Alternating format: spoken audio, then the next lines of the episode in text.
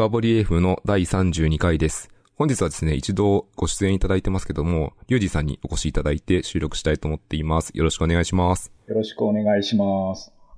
でですね、今回リュウジさんを、あの、お招きした理由っていうのはですね、すごいシンプルで、みんなでアジャイルっていう本が、割と最近、えっと、1ヶ月前ですよね。1ヶ月前ですね、3月19日かな。に発売されていて、えっと、リュウジさんに私はこれをいただいてですね、中を読んだところ、めちゃめちゃ素晴らしくて、この内容を広めるしかないと思ったので、お呼びして、いろいろ中身を話していこうっていう趣旨があります。光栄です。のでよろしくお願いします。ありがとうございます。のでですね、あの、まあ、買ってない人はいないと思うんですけど、買っていただいた上で聞いてもらうとか、あとはちょっと聞いた上で、あ、これやばいなと思ったらその途中でポチっていただくっていうのが僕のこのポッドキャストの収録ゴールでございます。じゃあですね、早速中身に入っていきたいと思うんですけど、このみんなでアジャイルっていう本で、一番こう全体として何が言いたいかみたいなことって聞いてもいいですか？そうですね。一番言いたいことっていうと、著者の後書きにも書いたんですけど、今アジャイルって結構どこの組織でもやって、えーやりうるようになっていて、すごいよく見かけるようになったんだけど、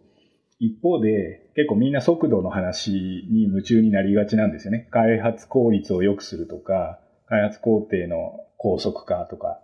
効率化とか、そういうところを目指すことが多いんですけど、実際それってどうなんだっけっていうところにメスを入れるっていうのが、まあ、この本のテーマかなと思います。この本のテーマで、そう、僕この後書きプラス付け加えてすごい面白いなと思ってるのは、この後で、この次のテーマに行っちゃいたいとところで、その、読者がすごい幅広いじゃないですか。そうですね。いろんな、まあ、組織のアジャイル開発チームの周辺にいる人含めて全員っていう感じですかね。もうなんか読んでいて、それがひしひしと伝わってきていて、この本好きなところめちゃめちゃいっぱいあるんですけど、その一番好きなところの一つとしては、こう、後半の章になると、あるこう、プラクティスというか、この進め方がありますみたいな、やり方が書いてあるんですけど、そのやり方がなんとチームごととか、その経営層とか、マーケティングとか、階層ごととかにいろいろな区分で書いてあるんですよね。で、こういうのってアジャイル書籍だととても珍しくて、アジャイル開発をしているエンジニアだけじゃないところに読んでほしいなっていう素晴らしい本だなっていうのがポイントですね。おありがとうございます。で、これってこう、著者の方含め、リュウジさんもなんですけど、想定読者ってどんな感じで書かれていったものなんですか？想定読者は、えっと、アジャイル開発チームの中のエンジニアっていうよりは、どっちかっていうと、マネージャーとか、アジャイルチームと一緒に仕事をしている人っていうあたりがターゲットだというふうに僕は理解してます。じゃあ、おすすめなのは、例えばこう、アジャイル開発をしている、まあ、スクラムチームとかでも何でもいいですけど、その人たちからステークホルダーとかにこう、そっと配っておいたりすると、もしかしたら効果があるかもしれないですね。そうですね。あの、一緒に働く人に配っていただくっていうのが一番、えーいいと思います。なるほど。じゃああれ、そっと机に置いとくみたいな。ちょうどこうコロナ対応的になかなか会社にいる人少なくなってしまったので、そっと電子書籍が送りつけられるといいですね。あの、ライリーさんで電子書籍買えるんで、直販サイトで、あのぜひぜひよろしくお願いします。はーい。じゃあですね、ちょっと中身にもう少し入りたくて、えっと、この後の進め方としては、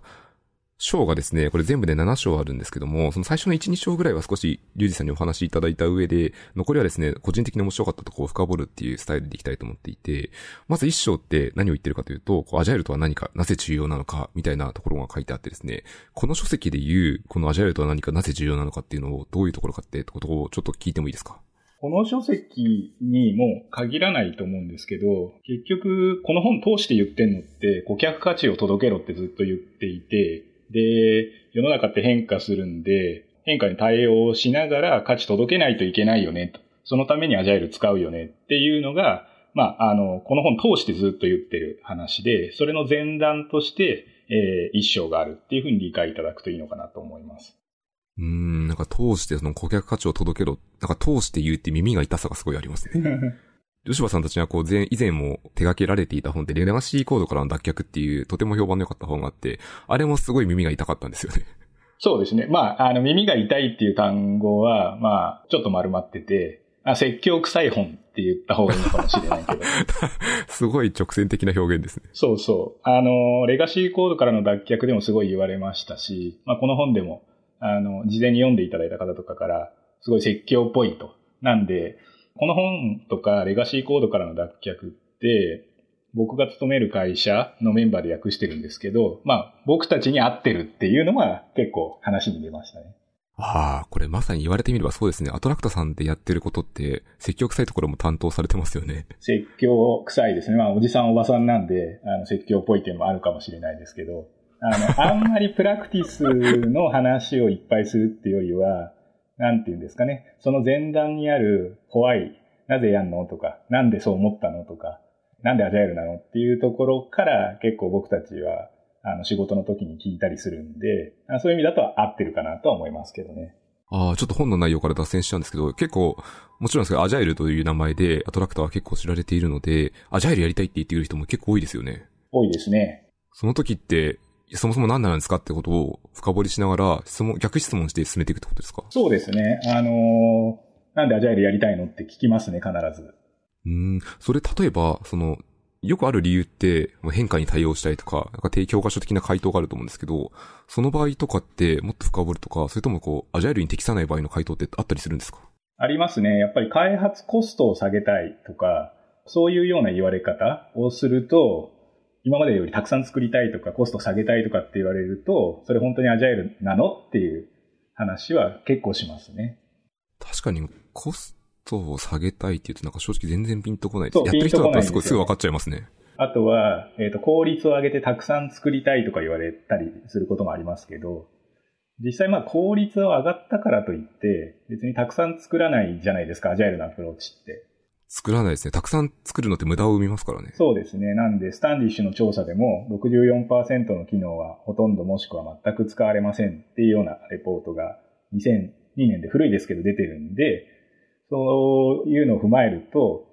どっちかっていうとタイムボックスを先に切り、本当に価値が高いと思われるものから先にやって評価を繰り返すよねと。たくさん作るってわけじゃなくて、成果を出しに行くよねっていうのがアジャイルの思想なんで、あの、そこと合わない、なんていうんですかね、希望を持たれている方には結構、やめた方がいいんじゃないですかとか、考え直した方がいいんじゃないのっていうのは、えー、申し上げたりしますね。うん、なるほど。じゃあまあお客様とかによっては、なんか違うかなと思ってそこでこう話が終わるとか、撤退される方もいらっしゃるって感じですかね。うん、撤退される方もいますし、あとはもう一回社内で考えてみますっていう方も、えー、いらっしゃいますね。うん。それで考えた結果、課題がもっと明確にあって、アジャイル開発に取り組むっていう人もいるってことですね。そうですね。うん。すごい参考になりました。あの、うん、なんか似た課題をまだ未だに僕らは持ってる気がするので、なんか自分の中でも共感しかないです。あとなんかこの本を読んでいて、ちょっとまた脱線の続きなんですけども、なんかすごい、さっきの説教臭いっていうポイントで思った時があって、はい、あの、こうなんか自分の中でモヤモヤしているところが引きずり出されていく感があるんですよね。うん。え、どういうところでそういうのを感じますか？いや、ただにその組織重力の3法則ってこれから喋ろうと思ってるんですけど、3法則をバッチリこう、文字にして言い切ってもらってるんですよ。重要な感じに。もうこう個人の中でかなり意識してたことっていうか分かってることだったと思うんですけども、こう、強いてこう、改めてバッチリ書かれると、あーって思いますね。そうですね。あここまではっきり言っちゃうっていうところはありますよね。そうなんです。なのでこう、文字に書かれていて、で、かつその、いや、これ変な言い方じゃないですけど、この書籍って、これオラインの本で比較的こう、行間もほどほどで、余白もちょうどいいので、なんかこう、目に刺さるんですよね。うん、うん。そうですね。ので、うん、余計にこう、文章が頭の中に刺さるというか、すごいなんか僕はえぐり出される感を思いながらこの本読んでましたね。ありがとうございます。そう。あの、本の厚さっていうんですかね、分量って結構大事で、この本も結構薄めなんですよね。全体で160ページぐらいだったかな。だいたい160、170ページぐらいなんで、うん、あの結構サクッと読める。その割にぐさぐさやるっていう、そういう感じになってて、あの、老眼でも読みやすいサイズになってますしね。えっとですね、じゃあちょっと本の中身で、ちょっと今1章喋ったので、次2章に行きたくてですね、2章のタイトルって、自分たちの北極星を見つけるっていう話なんですよね。これってどういう意図なんですか？これあの、北極星っていう単語が、日本人からすると、すごく馴染みのない単語だと思うんですよね。いきなり仕事の文脈で、あの、北極星って言われても、なんじゃそりゃとなるんですけど、北極星って一年中動かないじゃないですか。ああ、動かないですね。ずっと同じ位置とかも見えますね。同じ位置にいると。つまり、えっと、自分たちとしての目的は、ブレブレにしたら意味がないんで、えっと、なんでっていうのは、確固たるものが必要で、それのことを北極星って言ってるんです。この場合の、こうなんで確固たるものっていうのは、例えばどういうものかっていうと、その、解決したい本当の課題とかそういうイメージだってますか？そうですね。自分たちの具体的なゴールって何なんだろうっていう、例えばそういう点ですね。ああ、なるほど。じゃあ、この時点ではまず実はこのアジャイルって全然関係ないってことですか関係ないです。もっと言っちゃうと、その、自分たちの目指す姿、なりたい姿とかがあった時に、それが実現できれば、極端なことを言うと、別にアジャイルを選択するか、他のものを選択するかって選択の選択肢はいっぱいあるはずなんですよね。なんで一章でちょっと話出てくるんですけど、アジャイルでやる人もいれば、例えばリーンを使う人もいれば、例えばデザイン思考を使う人もいれば、まあいろんな考え方使う人がいるんですけど、別に、あの、どれを使ってると間違いで、どれを合ってるとかって話はなくって、そのあくまでも How の話だよねと。なので、How を選ぶためには、えっと、どうなりたいの、どうしたいのっていう北極星が必要だよねというのがこの章の内容ですね。なるほど。これ見つけるために具体的に会社で働いてる人とか何をすればいいかっていうと、なんだろうな、過去みんなでこれ話し合って自分たちの問題は何かってことを議論し合う場とかを持って見つけるんですかね？そうですね。例えばチームとか組織がどうなりたいとか、あとは現状そう慣れてないのはなぜなのか、何、何がそれを妨げてるのかっていうのを、まあ、つまびらかにするしかないと。それをみんなでやるしかない。で、それをつまびらかにした上で、北極星にたどり着くのに、えー、こういうアジャイルの原則を適用しようというふうな流れで考える感じになります。なるほど。これちょっとリュウジーさんにお聞きしたいんですけども、その、つまびらかにしたいときって、これ気になるのは、その、どういうレイヤーでやるのがいいのかなっていうのが思って。例えばこう、なんだろう、組織全体みたいな、数百人いる組織のレイヤーでやるのかとか、数十人のチームでやるのかとか、まあ、はたまたこう数人ぐらいなちっちゃなチームでやるのかとか、これどういうレイヤーでやっていくもんなんですか？そこまでの話って実は本にはあまり書いてないんだけど、えっ、と、実は本7章から構成されていて、最後の7章にプレイブックっていうのがついてるんですけど、で、そのプレイブックで自分たちの北極星を明らかにするための質問とか結構並んでるんですね。で、そこで何を言ってるかっていうと、あの、そのプレイブックってあくまでチーム向けだよっていう書き方してるんですよ。なんで、あの、最初からスコープをでかくしすぎると進まないし、登場人物も増えすぎるし、大変なんで、まあ、まずは身の回りから始めるっていうんでもいいのかなというふうに僕は捉えてますけど。例えばですけど、その身の回りから始めた場合って、ある程度のこう、こうなりたい組織像とかチーム像とか、こう解きたい課題が、かつ大体ほとんどの組織ってどういう表現かわからないですけど、やりたいこととかミッションって、今事業計画とか何かには載ってると思うので、多少ないともそれに紐づく形で設定できているとすごい良いような気がしますね。そうですね。えっ、ー、と、経営の方針とか事業部の方針と自分たちのチームのミッションが綺麗に一致してると、その辺はチームで考えた後も周りの支援を得やすいようにはなります。うん、その綺麗に一致するってすごい気持ちいいですね。うん、気持ちいいですね。まあ大変は大変ですよね、そうなるの。それ一番あれですね。まあ、普通に考えるとですけど、一番効果が出そうですよね。そうですね。で、OKR とかって結構そういう考え方ですよね。ああ、そうですね。OKR ってこう、まあ、できてればですけど、トップダウンから OKR として、そう、OK ダウンのツリーを作って、自分たちのチームとしてくるってやつですよね。なんで僕が外資系にいた時も、やっぱり、ヘッドクォーターで、あの、基礎に大きいえー、目指すところの姿っていうのが組み立てられて、それがブレイクダウンしてリージョンに落ちてきて、みたいな感じでしたね。だから分かりやすかったんですよね。自分たちの優先順位付けとか、やることやらないことを決めるとかっていうのは比較的楽でしたね。うん、なるほど。最後の7章のあなたのアジャイルプレイブックっていうのは、一通り読んだ上で自分でこう書き込めるので、書いてみるのはすごいいいですね。そうですね。あと、あの、Google Docs にリンクが貼ってあって、自分でコピーしてやってみるのもいいかもしれないですね。ああ、なるほど。ちょうどそれだとこう、結構チームでモブワークで埋めるとかも良さそうですね。そうですね。みんなで、あの、レトロスペクティブの一環でとか、例えば合宿の中でとか、そういうようなタイミングで、ちょっと時間とって、あの、普段話せないような内容を話すのがいいんじゃないですかね。レトロスペクティブとか。あの、これチームビルディングの最高になんか、ネタに、ネタに最高っぽいですね。うん、最初のいきなり一発目でできるかっていうと結構大変だと思いますけどね。確かに、うん。ある程度の信頼関係が構築できてるから。そうそう3ヶ月半年経って、えー、ちょっと見直しましょうか。でみんなでちょっとオフサイトでやろうか。そそういうようなシチュエーションでやってみるっていうのは一つの手かなと思いますけど。なるほど。これちょっと一瞬脱線しちゃうんですけど、今、なんかこう、コロナ対応っていうか状況的にオフサイトミーティングすんごいしづらいじゃん。すんごいじゃなくて普通しないと思うんですけど、本当に必要ない限りは。しないですね。そういう時のオンラインでのチームビルディングってどうしたらいいですかね？最近超悩んでて。うーん、これあの、いろんな人が今実験してるじゃないですか。例えばディスコードでつなぎっぱなしにするとか、ズームでつなぎっぱなしにするとか、あとは、えっと、カジュアルにコールしちゃう昨日、あ、 quick call ってやつですね。ちょうど牛尾さんがブログ書いてて、あの、マイクロソフトで、あの、うまく仕事してる人は、 work from home でもすぐにコールしてくると。これって結構重要ですよね。重要ですね。なんか何往復かしてテキストでやってると実はすごい時間かかりますからね。そうですね。で、あとは、やっぱりテキストだと誤解も生みやすいし、だから、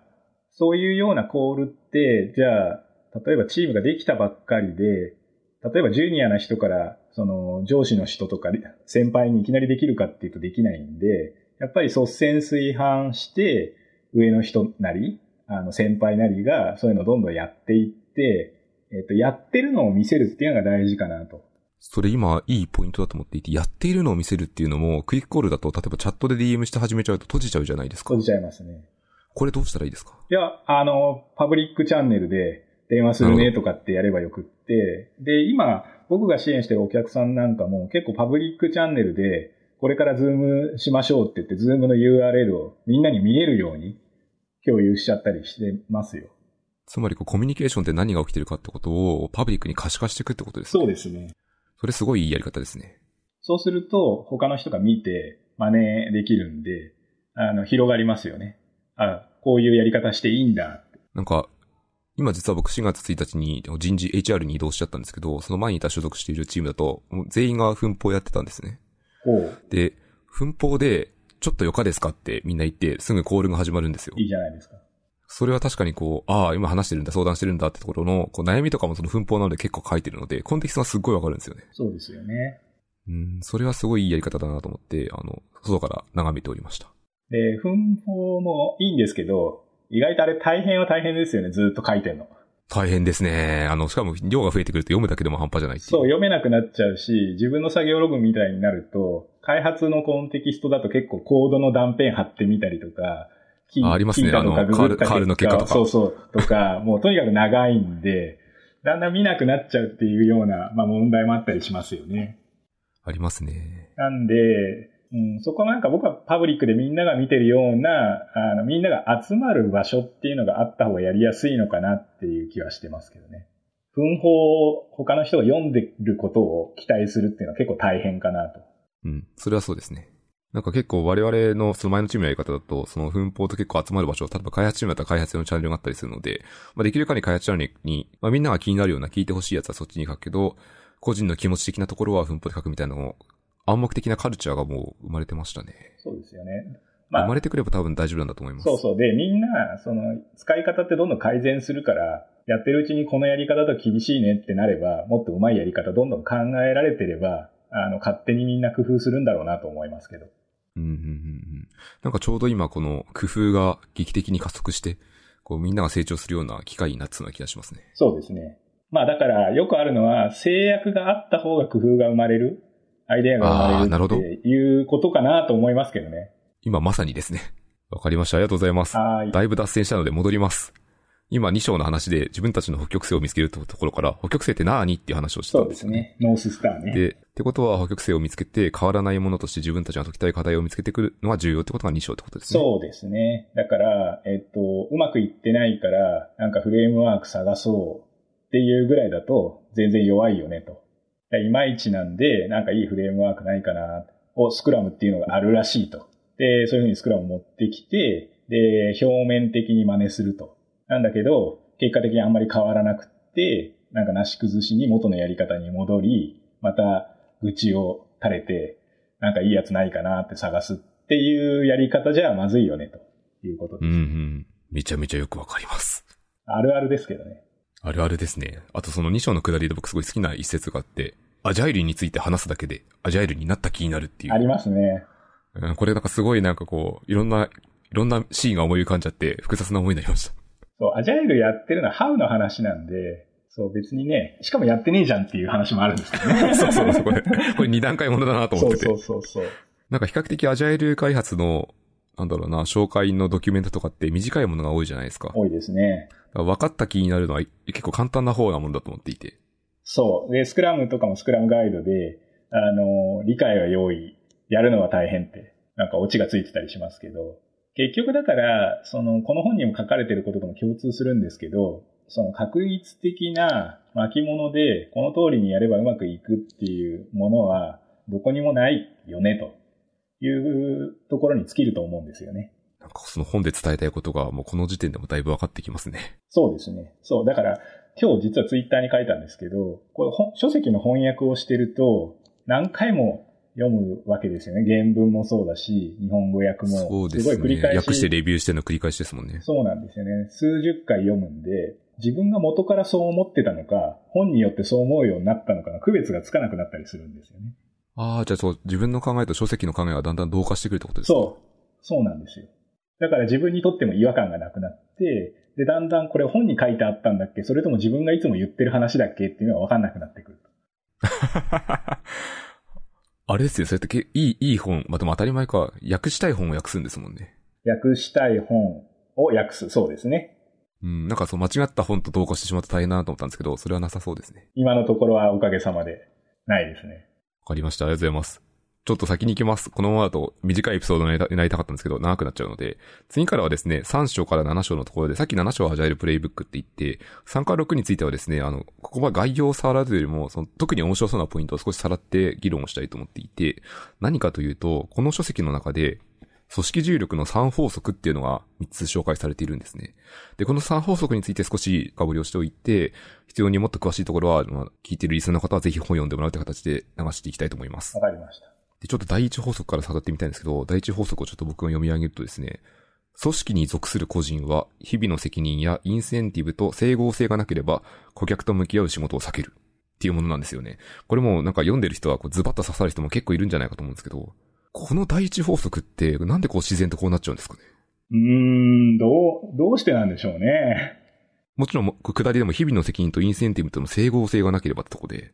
整合性って本来仕事でうまくやってればこううまく生まれやすいものですよね。仕事をして評価をされてお金もらうみたいな。そうなんですけど、これって、実は今岩瀬さんが言った評価っていうところの軸が結構ずれてる組織がすごい多いんだろうなと。つまり、そのアウトカム、成果よりもアウトプット、作った量にフォーカスしちゃうっていう組織、組織の評価体系だと、必然的にそもそもお客さんがどう思うかとか、えーどれだけの成果を出せるかっていうよりも、自分のアウトプットをどれだけたくさん出すかっていう方にみんながフォーカスしちゃうと。なので、会社がいくら顧客第一だとか顧客重視だって言っても、評価モデルはたくさんやったかとか締め切りに間に合ったかってなってたら、それは整合性がないので、顧客対応しないですよね。まあ、するかもしれないけど、ね少なくとも優先はしないで、自分の KPI なりを満たすような振る舞いになるのは、まあ、当然のことって言えば当然のことですよね。ちょっと今のを極端な例で振り切ってみると、例えば、そのめちゃめちゃ仕事を忙しくしていて、こう10時とか12時まで残業をしていて、大量に業務をしているんだけど、どっちかというと社内を見ているみたいな場合って、まさにこう、社内に、それって結構なんだろう、社内とかだとあいつ頑張ってるなと評価されちゃうと思うんですけど、お客さんは別に見てなかったりして、しかも大量に物を生み出していて、みたいな、整合性がずれ始めてるケースの典型例のように聞こえますね。そうですよね。そう、だから本当は忙しいかどうかって関係ないじゃないですか。どれだけ顧客に価値を提供して、まあ極論すると、そのプロダクトとかサービスで、どれぐらい会社に、例えば売り上げが上がったのかっていうのが関心事なんだけど、そこがずれちゃってるっていうことですよね。なるほど。今の話の中で実はちょっと次の質問の答え少し出かけてるんですけど、改めて聞いてみると、この第一法則を脱却するためには、我々はどうしていったらいいんですか？これ、やっぱり、その、いきなり変わんないと思うんですよね。長年積み重ねてきた組織の歴史とか考え方文化っていうのがあるんで、すぐには変わらないと思うんで、あの、いきなり解決するソリューションは多分ない。ただ、えっと、そういう問題があるよねっていう現状を明らかにして、えっと、認めるっていう、なんだろう、目を背けたいところにちゃんと目を向けるっていうのは、第一ステップとして必要かなと。みんなでそういうの話さなきゃいけないと。で、その上で、なんでそうなってるんだろう。えー、理由を明らかにするっていうところがスタート地点かなと思います。目を背けたいところを見つけるいい方法って、こう話し合うあるんですけど、何かいい方法ってあるんですかね？多分、これ、まあ僕の試験ですけど、目を背けたいところって、みんな背けてるんで、あの、みんなそうだよねってすぐ合意すると思うんですよね。なるほど。多分、人によって、えっ、ー、と、別に背けたり背けなかったりっていうぐらいのテーマであれば、日常的に、まあまあ会話に出てきちゃうし、どうにでも解決できてると思うんですけど、全員が背けたいやつは多分話題にもなかなか出ない。とんがった人が言っちゃって、そうだよねって言って慰め合って終わるっていう風になりやすいとは思います。うーん。例えば、その、とんがった人が言ったケーキとかで、それを忘れずに話し合うってことが後でできればいいってことなんですよね。そうですね。だし、例えば、マネージャーさんとか、リーダーとか、やっぱり組織の、まあ、上の人たちっていうのは、そういうところをちゃんと見とかなきゃいけないですよね。3章に書いてあるのが、顧客から始めるのがアジャイルって書いてあるんですけど、ここで言ってるのって、顧客第一っていうのはどこの会社も言うよねと。なんだけど、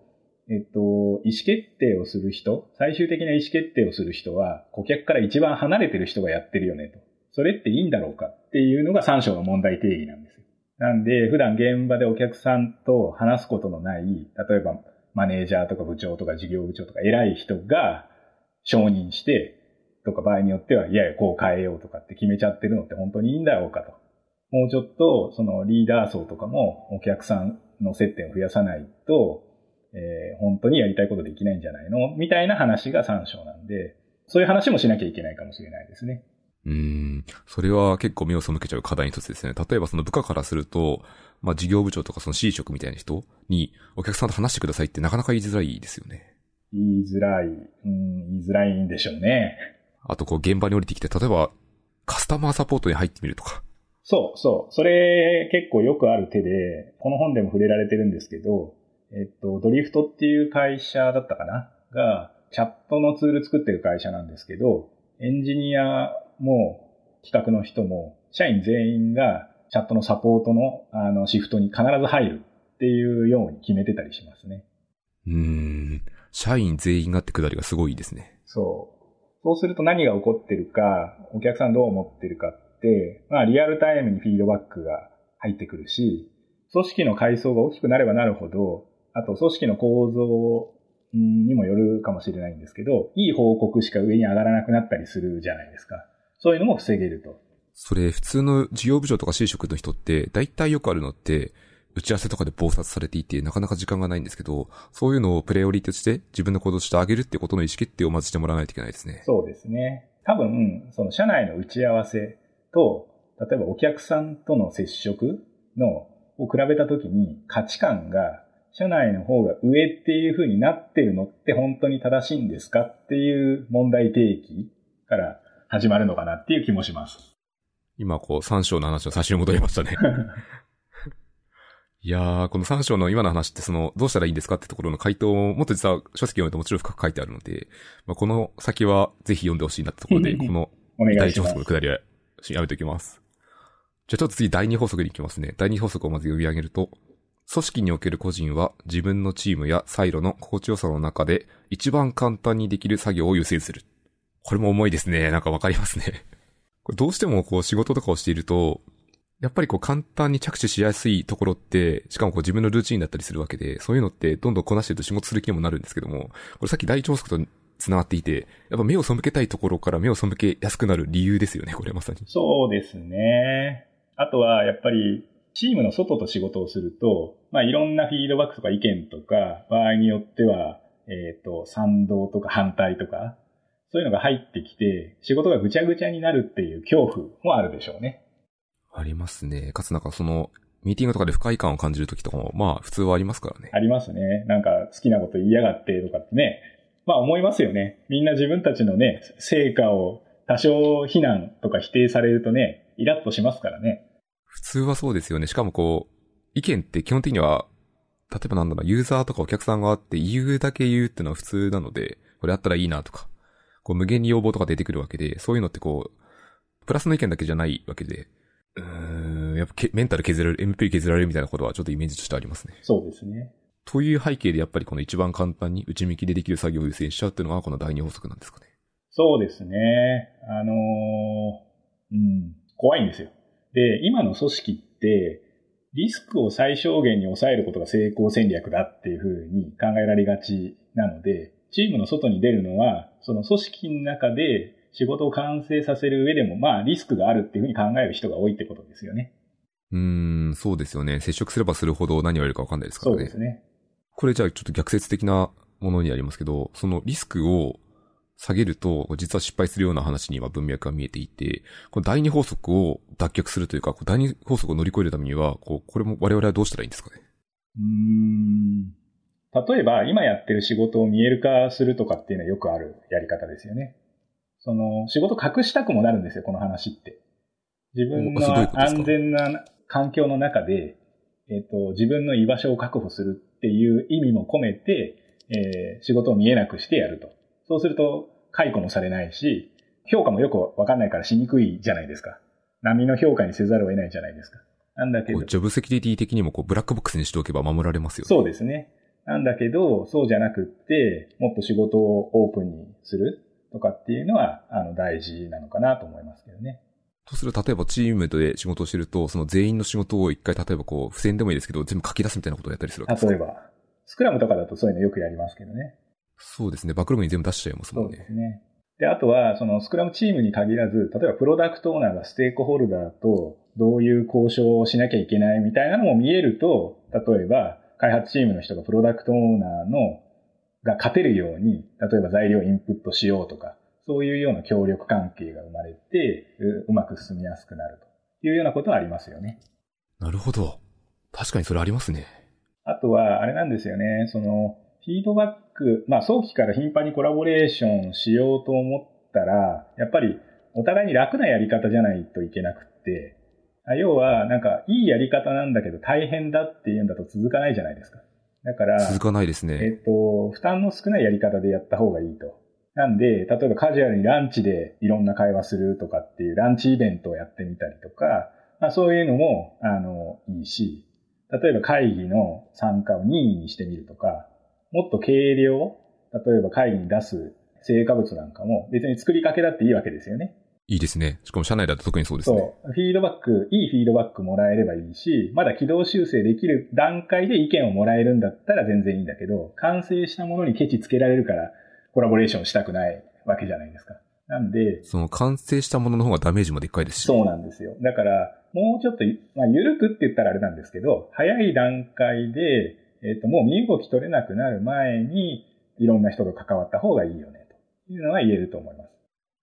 本当そうですね。じゃあ、だとすると、コラボレーションするためのコストをいかに下げるかってことを、こう、チームを超えたところで合意をしたいぐらいな気持ちになりました、今聞いてて。そうですね。あとは、えっと、この本には書いてないんだけど、そもそもコラボレーションしたいと思うものを扱ってるのかっていうのも重要です。ああ、それもうちょっと詳しく聞いてみたいであす。要は、えっと、面白くもなんともないプロダクトを作ってたら、コラボレーションしたくもないじゃないですか。興味が湧かないですもんね。そう。だからオープンソースとかだと、興味を持った人が集まってくるから、コラボレーションが生まれるし、もっとこうした方がいい、もっとああした方がいいって言って、建設的な議論も生まれるんだけど、そもそも作ってるものが全然面白くないし、これ売れんのって思ってたら、まあ、コラボレーションも生まれないと思うんで、やっぱり、どんな問題を扱うのかも重要なのかなっていう気はしますけどね。これちょっと身も蓋もない、魅力あるプロダクトを作ることがすごい重要ってことですか？魅力あるプロダクト。そう。あの、魅力ってなんだっていうと難しいですけど、少なくとも、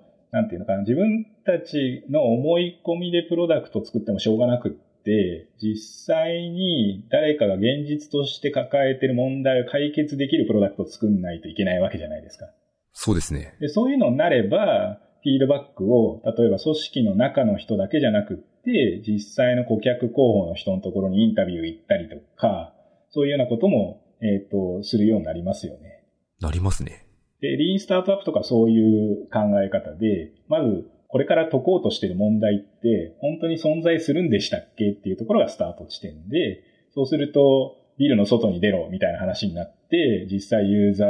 本当に困ってんのか確認した上で、初めてものづくりに入ります。っで、それって別に社内でもできるんですよね。アイアイディアの時点で。そうですよね。こう、本当あれですよね。こう、どんなに作り始める前でもよくて、ひたすらその仮説研修のフィードバックを早くするために、もう最初に作る前から、あの、アイデアのレベルで検証しまくるってことが本当大事ってことですよね。そうですね。実はその方が安いしね。うん、さっき言ってたこう3コストが全くなくなりますね。そうなんですよね。それ、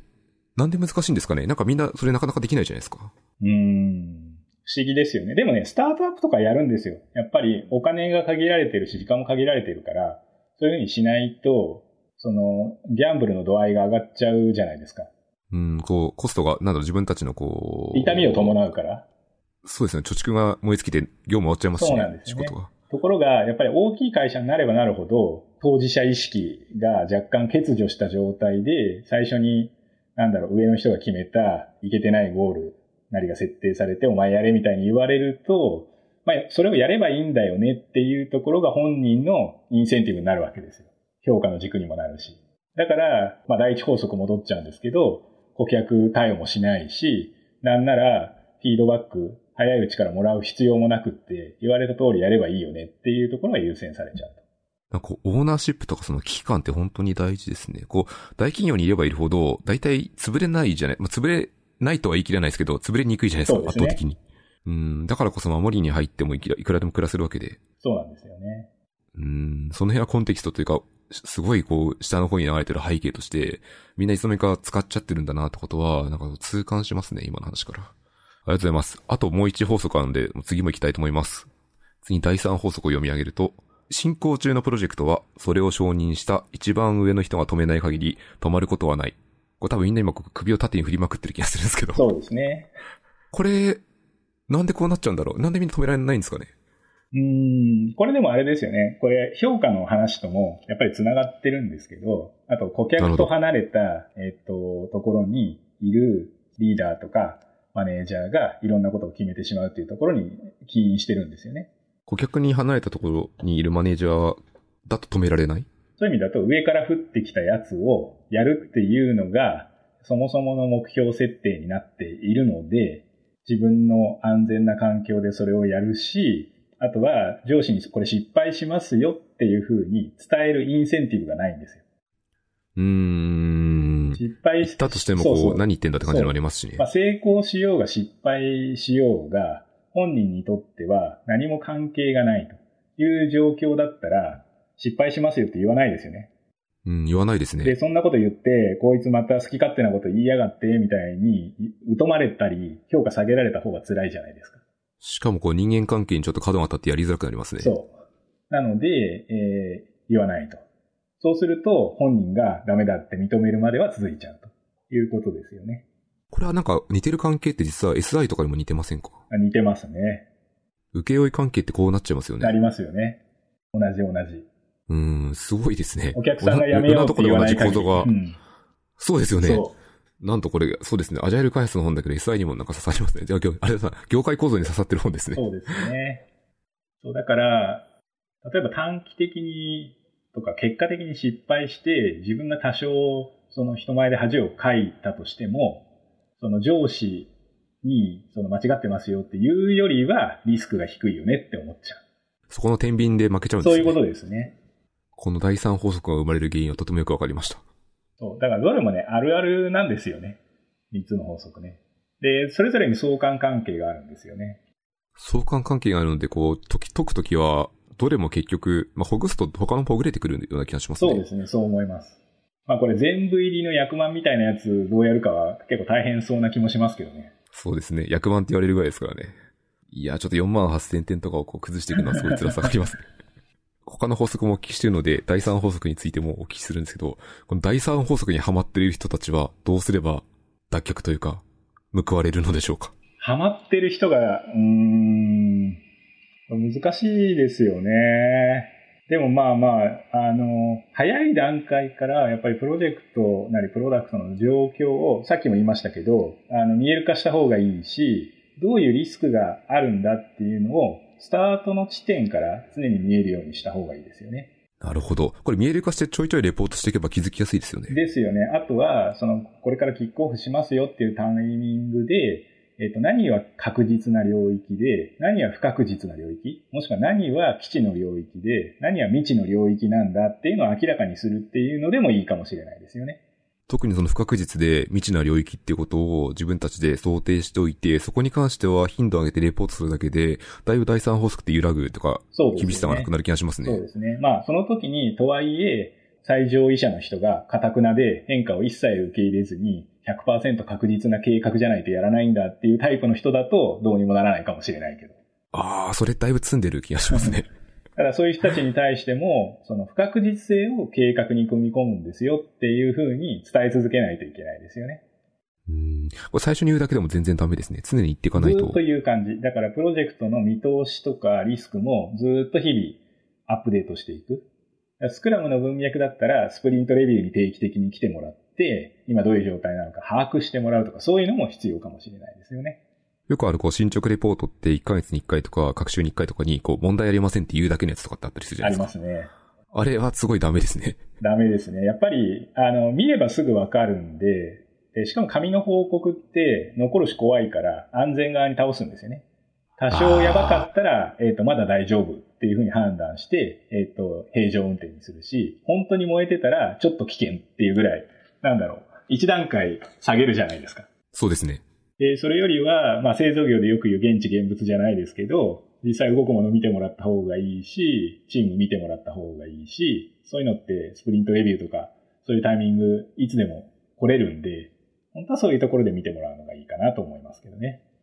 例えばそのスプリントレビューとかって不吉な匂いって結構出てくるじゃないですか。出てきますね。何言ってるかって例えばこう、うん、数スプリント連続とかで、いや、これも終わってませんみたいなのが続いてる場合って何かおかしいはずで、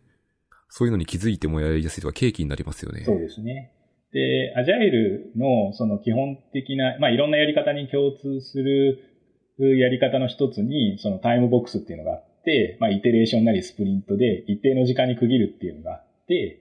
これあの区切ることによって実験もできるし、リスクも早く検知できるんで、なんでこの本でもあの共通するプラクティスとして、そのタイムボックスって紹介してるんだけど、それがあれば、いろいろ手の内はある。タイムボックスを導入するのって普通はそんなに難しいわけじゃないですよね。難しくないですね。ただ、タイムボックスが、なんだろう、ウォーターフォールを時間でぶった切っただけみたいなタイムボックスだと意味がないので、タイムボックスの冒頭で再計画もしてなきゃいけないし、タイムボックスが終わったタイミングで評価もしなきゃいけないし、それがなかったら単に見せかけのやってる風になっちゃうので、そこはやり方はもちろん変えないといけないですよね。冒頭で計画して、こう振り返りしていくっていうか、結局なんかスクラムに寄ってきませんか？寄ってきます、寄ってきます。あまあ別に XP もそうだし。結局なんかその共通にある背景にある思想が一緒なので、あとはどうやるかって感じですね。そうですね。うん、わかりました。ありがとうございます。もうだいぶすでに50分くらい言ってるので、そろそろですね、あの、最後に言いたいことを、をもうちょっと言った上で、このポッドキャストの収録締めに行きたいんですけど、この本の中で僕すごい好きなところがですね、いくつかあって、そのうちの一つをもう一個言及したいのがあるんです。で、何かっていうと、あの、どこの下りだかちょっと忘れちゃったんですけど、組織変革の熱狂は長くても6ヶ月持ちませんって書いてあるところがあって。ありました、ね、なんでこんなこと言ったかとすると、えっと、ちょっとこう実写事情の段階ないですけど、まあ、4月に組織変革があったんですよね。で、これは多分ニュースリリースとか出てるんでわかるっちゃわかるんですけど、他の方も。6ヶ月ってことは今も4月なので、この変革の影響は5ヶ月しか後なくてですね。5ヶ月しかないうちにインパクトを残さないといけないなってことで、ちょっと個人的にですね、自分のコンテキストにバッチリ刺さってたので、ああ、やべえと思って、こう燃え上がったっていうのが一つありますね。なので、この、このくだりが非常に僕は刺さりました。まあ、あの人間慣れますからね、いろいろね。うん。やっぱこう、慣れると波って下がってきますからね。下がりますね。これちなみにちょっと役者のリュウジさんにお聞きしたいんですけども、リュウジさんが読んでいて、この本の一番好きなところってどこですか？難しい質問ですね。いやー、難しい質問だな そう、さっき、その、翻訳者がどういう思考回路に至るのかって話をちょっとしたじゃないですか。何回も本を読んでるうちに、その自分の考えと同化していって、元から自分が言ってたのか、本に書かれてたのかわからなくなる。っていう、ま、まさにその状態なんで、あの、どこが好きってすごい言いにくいんですよね。なるほど。全部自分の考えとほぼ同じみたいな。あ、じゃあ丸ごと一冊でこう、フラットで押してるみたいな感じですよね。そうですね。ああ、なるほど。でもね、じゃああれですね、まあ、最初に初めて読んだ時とかあったかもしれないですね。あの、好きなのは、やっぱり、この、三つの法則って分かりやすいから、まあ、いいと思いますよ。まあ、ネガティブだなって思うけど。そうですね。そう、だから攻め方として、その組織の中で成果をいっぱい出そうとしたときに、じゃあこの3つの法則をみんなに言う、言う、言うべきなんだろうかと。これマイナスじゃないですか、いきなり。うちの、めっちゃマイナスですね。うちの会社は日々のね、あの、責任もインセンティブもなかったら顧客対応しないよねって堂々と言える人なんてどこにもいないし、言ったら変人扱いじゃないですか。言ったらすごい社内リスですからね。そうですよね。だから、これもうちょっとポジティブな言い方で言うとどうなるんだろうなっていうところに関心はありますけどね。ああ、なるほど。言い換えていくってことですね。そうそうそう。マイナス表現をプラスに変える。それなんかプレゼンできそうですね。そうですよね。そうすると、なんか上の人に、こういうふうにもっとしていきたいなとかっていう方向性、いい意味での改善を伝えられるんで、まあ、なのでこの3つの法則っていうのはいろいろ考えさせられはしますよね。うん。考える起点としては本当にいいですね。例えばこの第3法則、第2、3つの法則について自分なりに考えて、いや、この組織はこうしていきたいんだっていうポジティブな表現に変えた上で、このアズイズのところを考える上で、この法則を参考にするみたいな使い方はすごいいいですねうん、この本でも結構そういうこと言ってるんですよね。自分の組織の中に響くような言葉を使えと。うん、テーラーメイドってやつですね。そうですね。ただ一方で、既存のプラクティスの、の、なんていうのかな、骨抜きにはするなと。うん。まあそこは好きですね、結構。自分たちのコンテキストに合わせろっていうね、強いメッセージみたいなのがあります。本当にそうですね。まあ、ある意味、第1章、第2章のところも、自分たちで解きたい課題は何かってことを考えるのが最初に一番最初に来るじゃないですか。そうですね。だコンテキストをきちんと考えろよってことを言ってるっていうのはすごいいいポイントですよね。でも逆に言うと、あれですよ、アジャイルを、なんだろうな、パッケージみたいに買ってくれば、バラ色の将来が今日からスタートだって思ってる人にとっては、まあ辛い話ですよね。本当に探し求めた答えが見つかったと思ったらちょっと違ったみたいな。そう、だから銀の弾丸売ってるんですねって思う人にはちょっと厳しい現実ですけど。でもそれ、あれですよね。先に知った方がマジですよね。まあまあそうですよね。よね全部やった後にね、あの、ひどい目に遭うよりはね、最初から銀の弾丸ないから自分たちで考えるしかないよねって分かってた方がマシですよね。いいですよね。それある意味、この今日のポッドキャストの収録で言うとも、この先に検証できるって話だと思うので、良いかなって気がします。はい。じゃあちょっとすごいいい感じになってきたので、えっと、そろそろ締めに行くんですけど、あと脱線で最後に一個だけ言いたかったのは、なんかその、僕途中でも言ったんですけど、4月から HR 系に移動したので、なんかその移動して思ったのはですね、このアジャイル系の開発手法を今まで自分としてはエンジニア取り組んでたんですけど、これすごい応用範囲が広いなと思って。広いですよね。なんかどこでも使えるなって移動した結果分かりました。そうなんですよね。だから、サイボーズさんとか、まあいろんな各社さんで、人事とか、ね、バックオフィスのプロセスにアジャイル使うとかっていうのもやられてますし、まあそれこそ有名なところだとバルケンさんなんかは、全チームでね、何らかアジャイルでよく出てくるプラクティス使って看板で見える化したりとかやってるんで、別に考え方はどこでも適用できるんですよね。なんで、その、この本でも、アジャイルソフトウェア開発宣言って動くソフトウェアって言い方してるけどね、と。あの別に動くソフトウェア、ソフトウェアに限定することないじゃんと。マーケティングのキャンペーンでも使えるし、本の執筆でも使えるし、別に何でも使、プレゼンでも使えるしと。ものを作るっていう中で何でも使えますよねっていう言い方になってるんで、あの、アジャイルの思想ってどこでも使えると思います。なんか今おっしゃっていただいたことがもう完全にハマったので、今腹に落ちて理解できまくってます。なのでこう、あれですね、ジョインしたてなんですけど、もう看板がバンバン生まれましたし。いや、まさにこう、あ、なんだろう、一応アジャイル HR って言葉は多分バズワードで昔あったんですけど、うん、バズワードっていうか普通にやればいいじゃんとしか思わなくなりましたね、最近。そうなんですよね。だから、アジャイルなんとかってつけなくても、普通に日々の自分たちの仕事のやり方として自然にそうなっていくのが多分一番続くし、成果も出るんだろうなって気はしますよね。うん、いや、本当そう思いますね。これ、すごいいいこととして、なんかソフトウェアエンジニアというか、アジャイル開発者を一回経験しとくと、自然にこう自分の武器になってるじゃないですか。そうですね。うん、その一回経験しとくってことは、その、例えばなんだろうな、経理でもホームでも何でもいいんですけど、いろんな他の部門で、の人も一回通っとくと、なんか悪い感じはしないなっていうのをこう思いましたね。そうです。だから仕事のやり方そのものなんですよね。アジャイルって。そう、まさにそうなんですよね。そうなんですよね。だからソフトウェアを早く開発する手法として捉えると間違えちゃう。うん、っていう気がしますよね。いや、なんかその、ちょっとこう、多分いろいろ僕はこれから取り組みしていくので、それはどっかで話したいなと思いつつも、今日はそのみんなでアジャイルの話なので、これはこのぐらいにしときます。はい。わかりました。はい。というところでですね、えっと、このポッドキャストの収録はそろそろ終えますで、いつもの宣伝を最初にしなかったのでしておくと、このポッドキャストはハッシュの深掘りっていうものでフィードバックを募集しておりますので、ぜひみんなでアジャイル系で、かつこの深掘り F についてツイートしたいことがあれば、ぜひお願いいたします。